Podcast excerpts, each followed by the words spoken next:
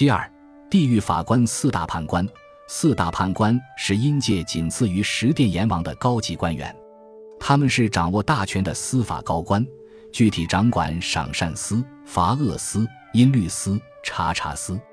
而查查司是掌管人间生死簿的，权力最大，居四司之首。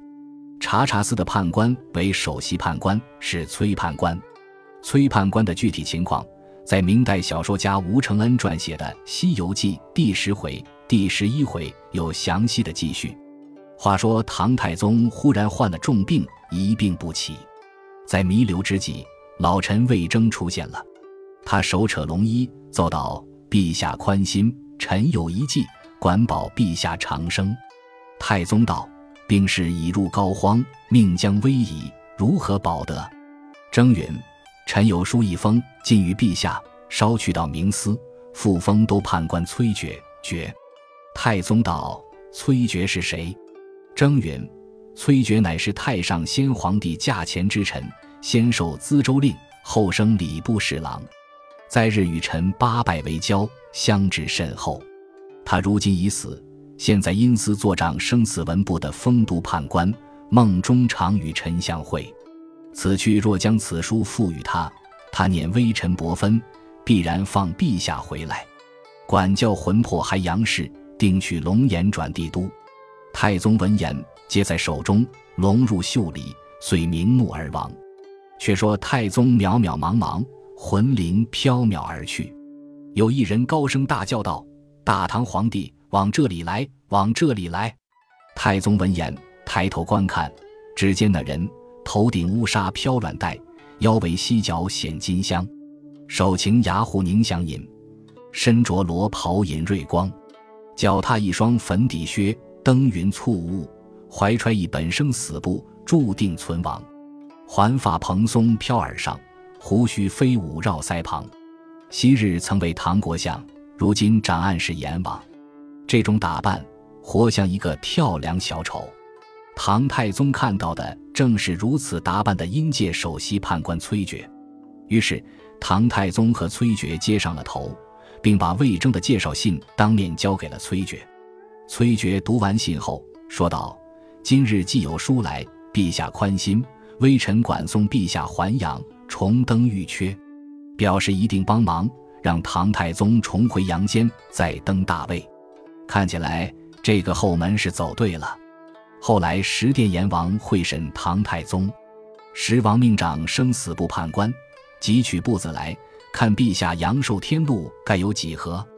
崔判官急转私房，将天下万国国王天禄总部逐一检阅。只见南赡部洲大唐太宗皇帝注定贞观一十三年。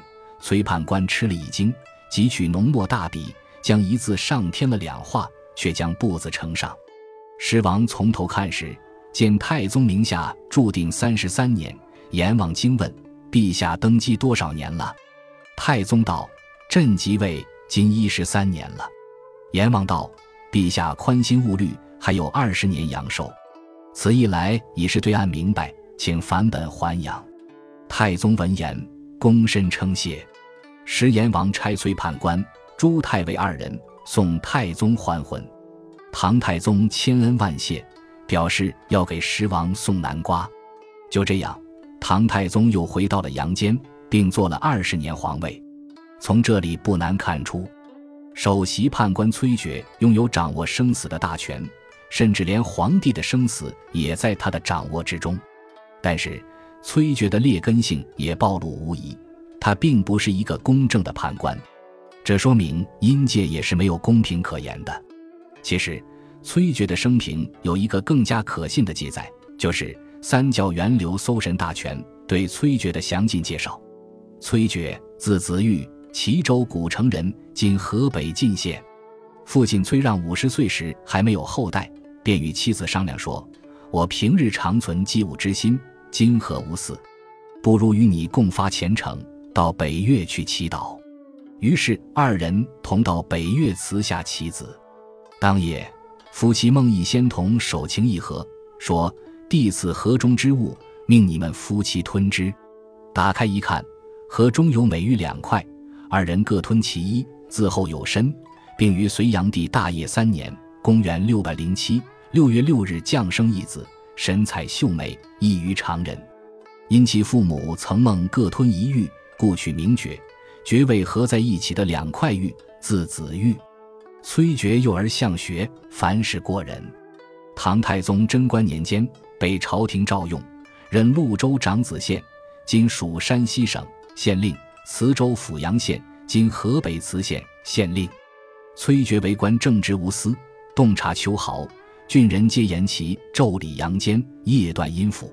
崔珏任魏州魏县（今河南淇县东北）县令时，夏天洪水泛滥，淹没农田。崔珏于河上设坛，以辞奏于上帝。少顷，有一蛇浮于水面而死，洪水随即退去。郡人争立生祠纪念他。